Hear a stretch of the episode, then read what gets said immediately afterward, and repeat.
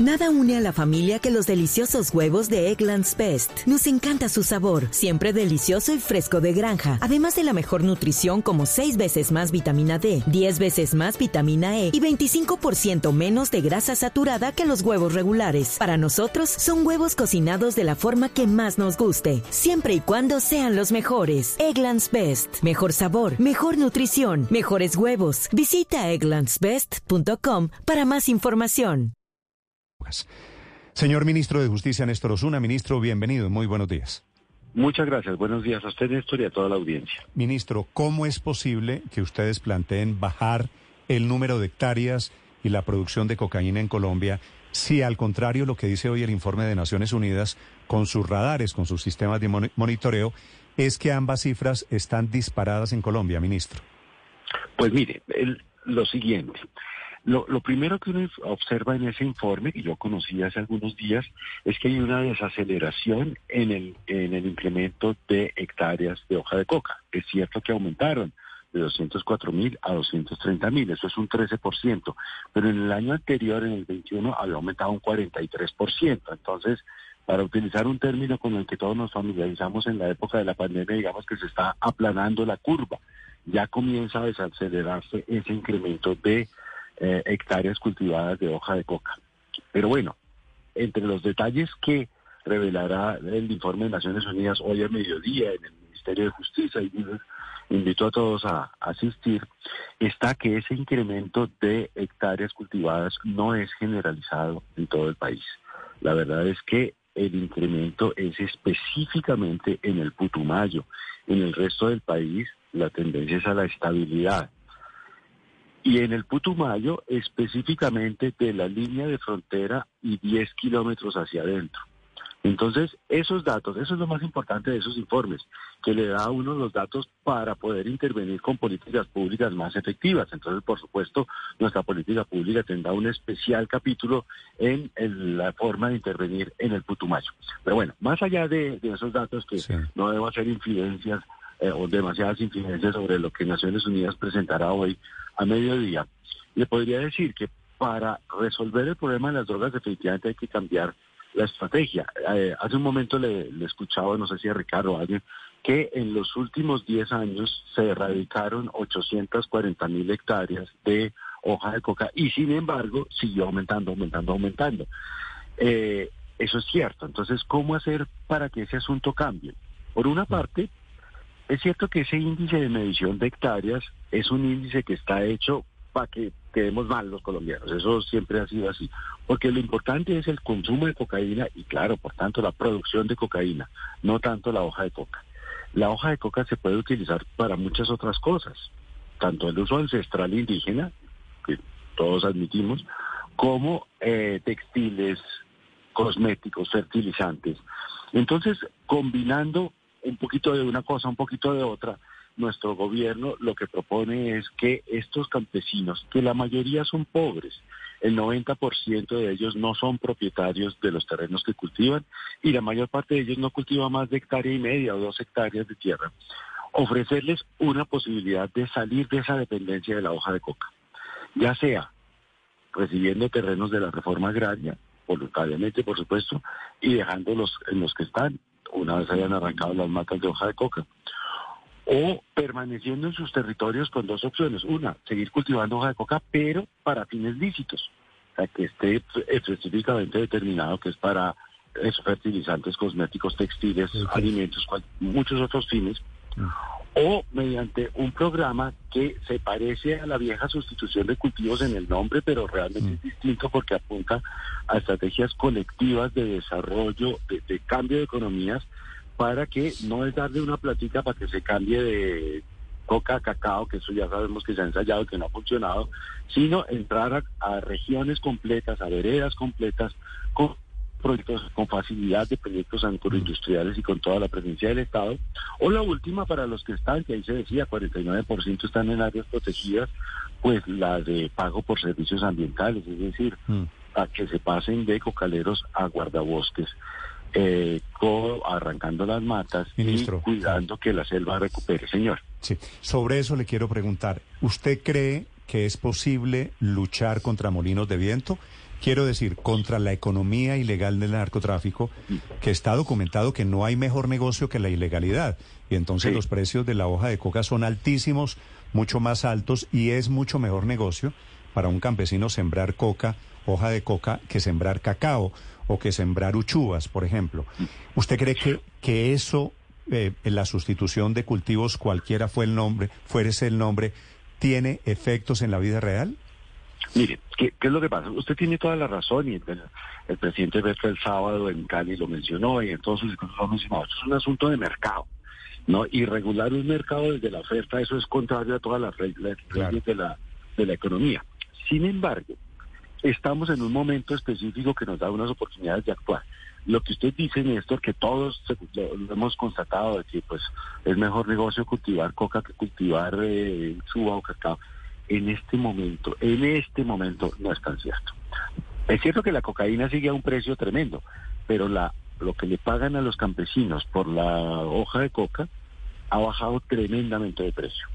Entonces es un momento, digamos, muy estratégico para actuar, para llevar esa sustitución a economías lícitas. Pero claro, este es un pedacito de la estrategia de políticas, porque la otra, por supuesto, tiene que ver con el consumo, con la digamos, con un liderazgo internacional para que el mundo entienda que tenemos que cambiar hacia una economía de las drogas que se fije principalmente es en el consumo, es decir, en la demanda y no en la oferta, y que si eso lo hacemos en conjunto y dejamos de pensar que esto es una cosa que se resuelve simplemente a bala y con cárcel, eh, podemos tener resultados mucho mejores para aquello que es lo que más nos preocupa a todos, las personas que tienen consumo problemático, adictos, que mueren, que se deteriora su vida, digamos, que se acaban, todo eso lo hemos visto todos. Entonces, la, nuestra política de drogas es el nombre que me han dicho que debo decir es holística, es decir, no que eh, va desde desde cierto el cultivo, pero también tiene que ver con el consumo, con el consumo nuestro y con el liderazgo internacional para llamar la atención sobre el consumo en los países que más se consume droga. Ese, ese mercado está cambiando. Y en ese cambio también actúa nuestra política intentando aprovecharlo para que Colombia deje de tener esos problemas tan graves asociados al narcotráfico, mm. más graves aunque las drogas, que es la guerra, la violencia, la corrupción, la, zozobra en la que hemos vivido en tantos años, precisamente porque el combustible de todo ese de todo ese conflicto armado o esos conflictos armados en plural ha sido el dinero del narcotráfico, todos lo mm. sabemos. Ministro, esa palabra, lo de holístico, le confieso que yo no lo entiendo muy bien, el enfoque holístico. Creo que eso quiere decir que es multicausal y multiefecto, ¿verdad? vamos, ya estamos eh, graves con las palabras, es decir, lo que quiere decir holístico es que eh, se fija en todas las facetas del problema, es decir, no solamente en el cultivo, sino en el transporte y en el consumo, y no, utiliza una sola estrategia. Entonces, frente al consumo no tiene ningún sentido utilizar una estrategia punitiva, frente al consumo, salud pública, frente al transporte y al comercio, pues por supuesto que sí, una estrategia punitiva, ojalá mejor pensada que la de siempre, y frente al cultivo, una estrategia de manejo económico del problema. ¿Y usted cree, ministro? ¿Cómo? Porque usted dijo multicausal y... Y multiefecto. Sí, o sea, holístico, holístico, quiere decir todo y es medio... Sí, eh, lo que pasa es que, ministro, tengo por otro lado la siguiente sensación. Cuando uno dice que el tema es holístico, que el tema es todo, pues al final eso quiere decir también es nada. Es nada. ¿Cómo puede, cómo puede ser posible si en el holístico también debería haber algo de represión o algo de erradicación o algo de combate contra las drogas? Que de momento son ilegales, ministro. ¿El gobierno hoy está combatiendo cultivos ilegales? Sí, mire, sobre todo desde la perspectiva de combatir el, narcotráfico, es decir, incautación de cocaína. Para este año tenemos la meta que yo estoy seguro de que se va a lograr con las autoridades de policía y militares de incautar 834 toneladas de cocaína. Eso eh, va a ser una cifra récord. Piense lo siguiente, si se produjeron el año pasado 1.700 toneladas y este año no sabemos cuántas se irán a producir, pueda que aumente, pueda que no por esos cambios del mercado, pero logramos incautar 834, pues estamos incautando casi la mitad. Hemos destruido más laboratorios de tanto de pasta como ya de cocaína, más de lo que históricamente se ha hecho ya a, a septiembre de este año, cifra récord permanente. Y en tema de interdicción, de lucha contra el lavado de activos, ahí somos muy, muy, estamos siendo más eficientes de lo que habíamos sido antes. Pero en cuanto a la erradicación, por supuesto que la erradicación continuará. Pero vea el siguiente dato. También estos informes de Naciones Unidas, no el de este año, entonces no es incidencia porque es del, año pasado. La, la erradicación forzosa, esa que antes se hacía con fumigaciones y ahora se hace a mano, pero forzosa, hecha por la policía, conduce a una resiembra de alrededor del 69%. Es decir, los campesinos vuelven y siembran lo mismo. En cambio, la erradicación voluntaria conduce a una resiembra del el 1%. Entonces, por supuesto que le vamos a, apostar principalmente a la erradicación voluntaria. Pues, los datos indican eso. Pero no vamos a, abandonar la erradicación forzosa. La erradicación forzosa se, se aplicará en lo que hemos llamado cultivos industriales. En los grandes cultivos. En los grandes cultivos, cultivos extensos. Los grandes, los grandes o los pequeños que tengan materiales para producir cocaína. O sea, puede ser un predio pequeño, pero si hay un laboratorio, ese, se erradica forzosamente. Los que no, digamos, aquellos en los que la erradicación forzosa no va a estar priorizada, sino que se va a priorizar la erradicación voluntaria, es aquellos pequeños y en los que no hay infraestructura para la producción de cocaína. Sí. Ministro, según el informe de Naciones Unidas, cerca de la mitad de los cultivos de hoja de coca que hoy hay en Colombia, es decir, cerca de, si hacemos la cuenta, 115 mil hectáreas están ubicadas en zonas especiales, zonas que pueden ser consideradas de reserva, o son zonas indígenas, son zonas afro, o son parques nacionales naturales. En ese caso, ¿cómo va a ser la estrategia antidrogas? Nada une a la familia que los deliciosos huevos de Eggland's Best. Nos encanta su sabor, siempre delicioso y fresco de granja, además de la mejor nutrición como 6 veces más vitamina D, 10 veces más vitamina E y 25% menos de grasa saturada que los huevos regulares. Para nosotros son huevos cocinados de la forma que más nos guste, siempre y cuando sean los mejores. Eggland's Best. Mejor sabor, mejor nutrición, mejores huevos. Visita egglandsbest.com para más información. Claro, en, ese, en, las áreas protegidas tenemos, digamos, una, una situación especial y es que en buena parte de esas áreas protegidas no solo es que no se deba cultivar coca, sino que no se debe cultivar nada. Pero también es donde están los cultivos que son, en hectáreas son muchísimo menos, ¿no? Los cultivos de pueblos indígenas para uso ancestral de la hoja de coca, que eso por supuesto se respeta, no se toca. Entonces, allí es donde principalmente se va a desplegar la estrategia esta de pago por servicios ambientales, de persuadir a estas eh, personas con, digamos, persuadir con discursos, yo sé que suena a, discurso vacío, persuadir con un ingreso equivalente a lo que están recibiendo ahora, que tampoco es mucho, ellos no son millonarios, ellos son pues, sobreviven apenas. Eh, pagarles un salario para que se vuelvan guardabosques o para que transiten de cocaleros a guardabosques y proporcionándoles la información para que esas áreas protegidas vayan recuperando su vocación natural, selvática o de bosque tropical eh, a lo largo de pues, el año, los años que la naturaleza tarda en recuperar esas fronteras.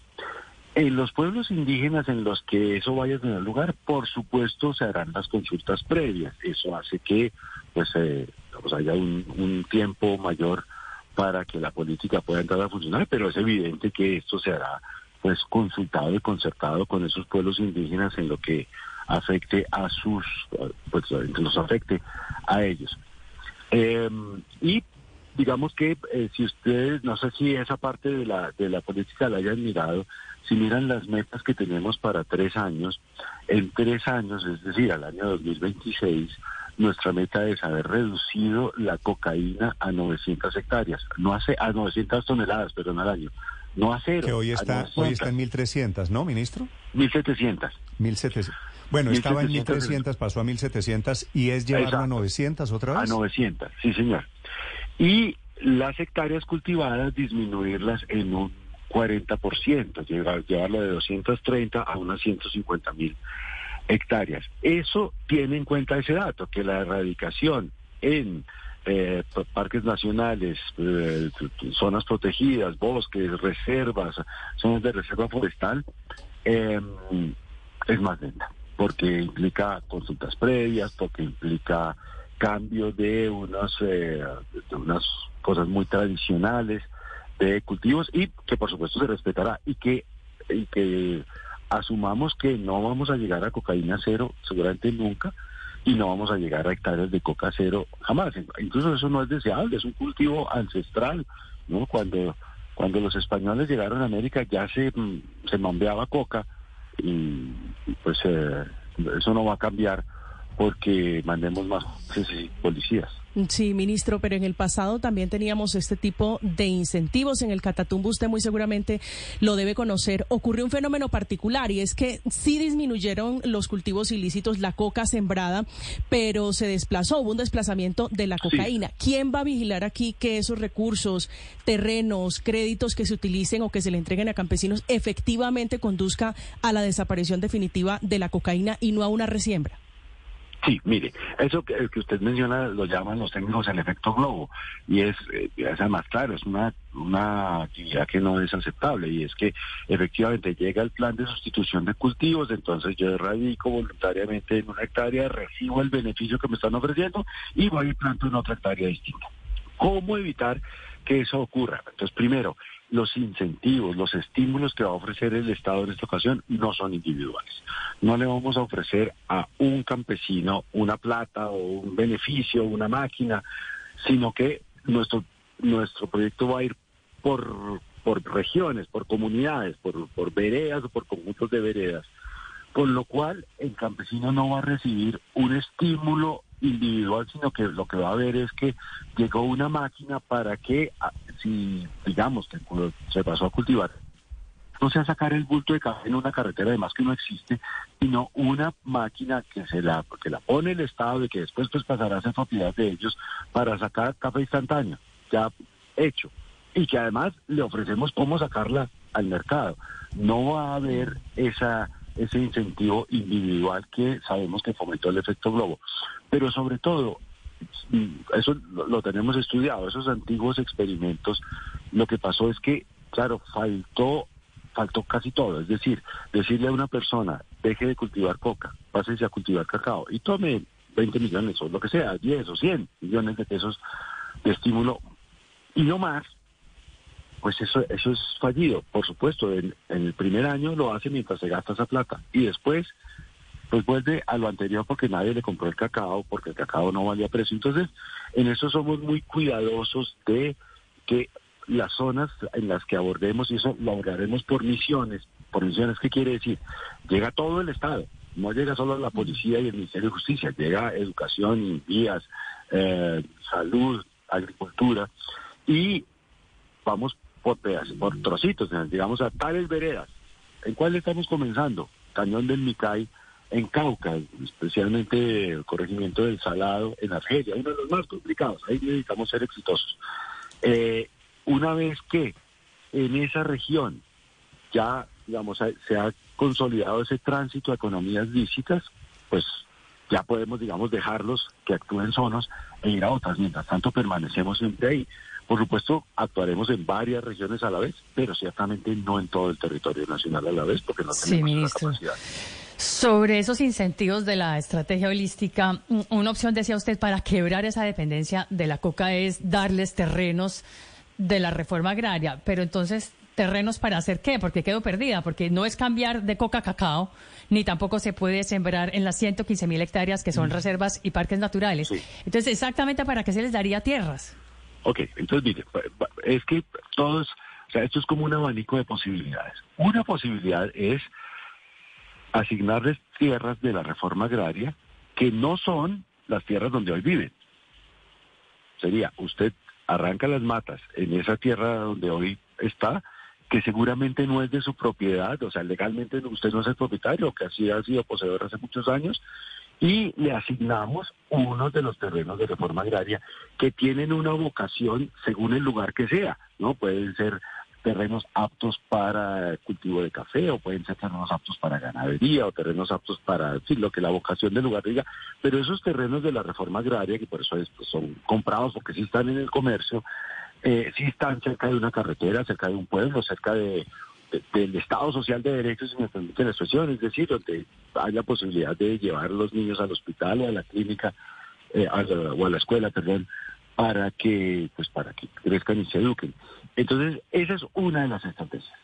Pero, porque sabemos que hay algunos lugares en los que lo único que es económicamente rentable es la coca, que llevar una carretera hasta allá no es posible y que llevar una escuela hasta allá no es posible. Entonces a ellos les vamos a ofrecer, mire, usted si quiere, nada, esto nada es a la fuerza, pues hácese a este otro terreno que es productivo, que se lo vamos a asignar en propiedad con esas condiciones.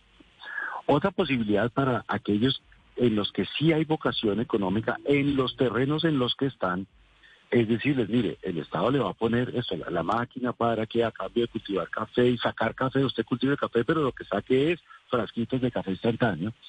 Eh, esa tiene también una un estímulo interesante individual, aunque he dicho que no se van a ofrecer, digamos, beneficios individuales económicos, pero que es el título de propiedad.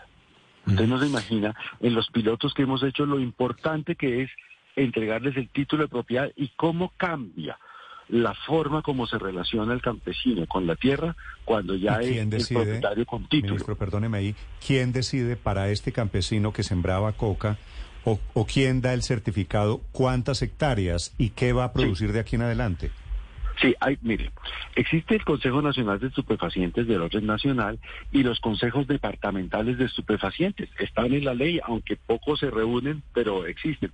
Entonces lo que hemos pensado es que las autoridades locales, junto con esos consejos departamentales de estupefacientes, son los que van haciendo, digamos, eh, vereda por vereda, región por región, estudiando individualmente qué campesino, cuántas hectáreas, qué condiciones para que haga su tránsito de las economías ilegales a las economías legales.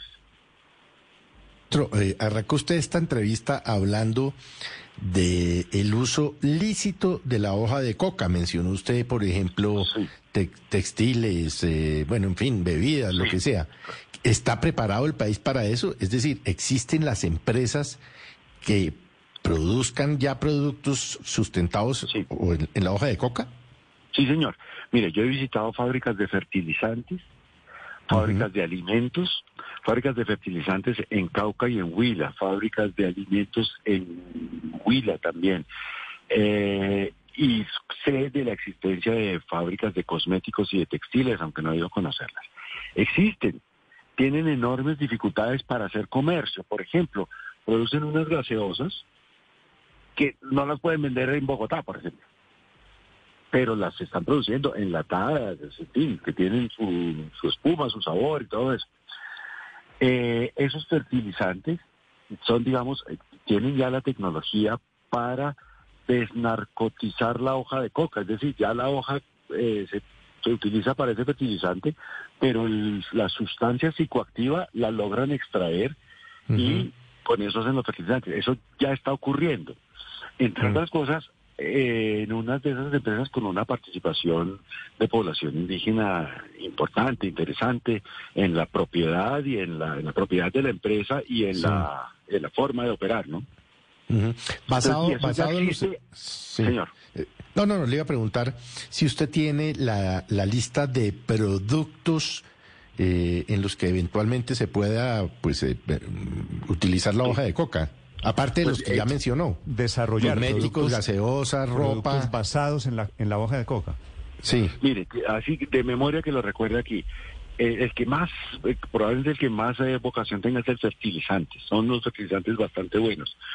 Que se, que se podrían utilizar como fertilizantes aquí en nuestro país.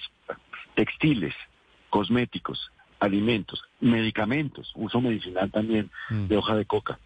Eh, de memoria ahorita no recuerdo más, pero esos eh, esos dos. Esto, es, lo que llaman ahora en la economía, ministro, subproductos, ¿no? Sí, sí, sí. Recuerdo un, un libro que tengo leído apenas como hasta la mitad que habla, habla de 43 usos lícitos de hoja de coca. Por supuesto, esos 43 de memoria no me los sé. Y, pero de esos, ¿cuáles en la vida real colombiana ya estén funcionando? Me consta por haberlo visto, los textiles y los alimentos. Y los fertilizantes, creo que con fertilizantes. Pero los fertilizantes, dije textiles por fertilizantes, sí, a lo que me quería referir. Sí, fertilizantes tengo entendido que están trabajando ya hace un rato en el occidente, ¿no? En Cauca. En Cauca y en Huila hay otra fábrica, sí. Vale. Ministro, una pregunta final.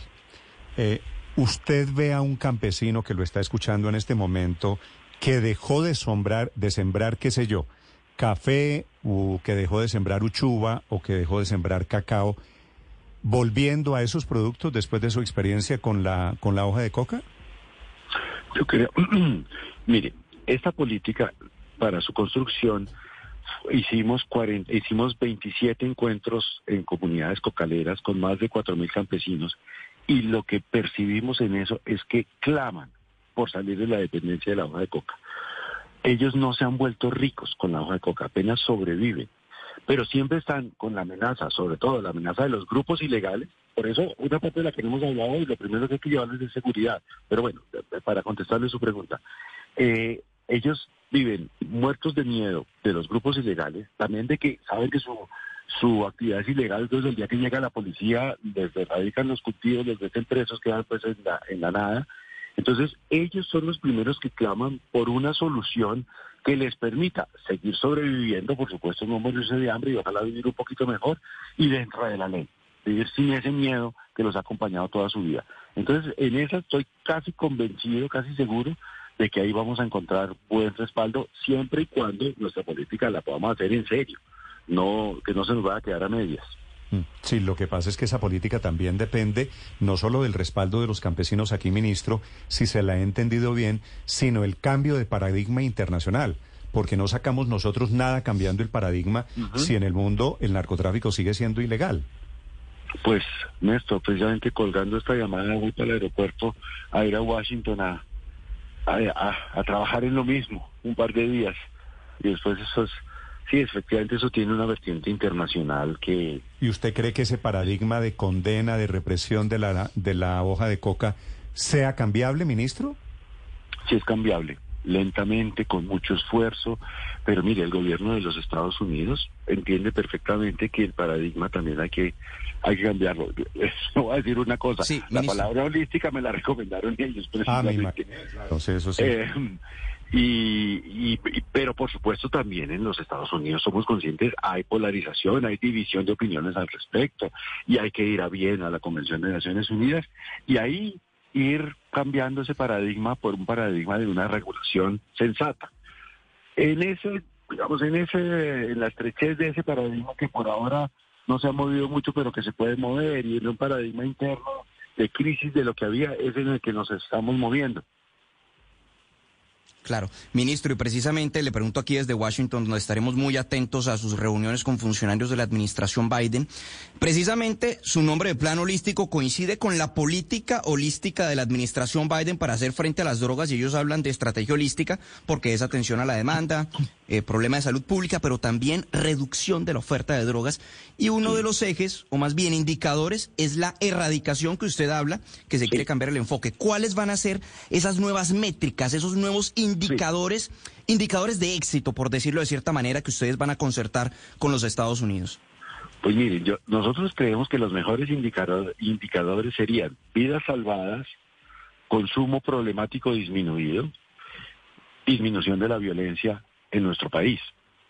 Pero por supuesto sabemos que las métricas actuales, la de toneladas de cocaína y la de hectáreas de hoja de coca, van a continuar. Y pues si nuestra política nos la dejan llevar a cabo, también eh, sabemos o estamos, digamos, eh, persuadidos de que en los tres años de gobierno que quedan se podrá disminuir, pues casi un 40% el número de hectáreas de hoja de coca. Eso no ha ocurrido nunca, eso tan ambicioso no ha ocurrido nunca. Y disminuir la cocaína de 1.700 a 900 toneladas. Eh, yo creo que es una política muy ambiciosa. La política está diseñada para 10 años. Y lo que le estoy mencionando son los resultados que pensamos que se pueden lograr en estos tres. A 10 años porque el plan de desarrollo determinó que hay que hacer una política a 10 años. Es el ministro de Justicia explicando la nueva política antidrogas, el cambio de paradigma. Ministro, gracias por acompañarnos, gracias por aceptar esta entrevista. Le deseo suerte, suerte en su viaje por Washington, a ver si ellos cambian también el paradigma, ministro. Muchas gracias y muy amables ustedes. Nada une más a la familia que los deliciosos huevos de Eggland's Best. Nos encanta su sabor, siempre delicioso y fresco de granja. Además de la mejor nutrición, como 6 veces más vitamina D, 10 veces más vitamina E y 25% menos de grasa saturada que los huevos regulares. Con Eggland's Best puedes estar segura de que estás obteniendo lo mejor. Eggland's Best. Mejor sabor, mejor nutrición. Mejores huevos. Visita egglandsbest.com para más información.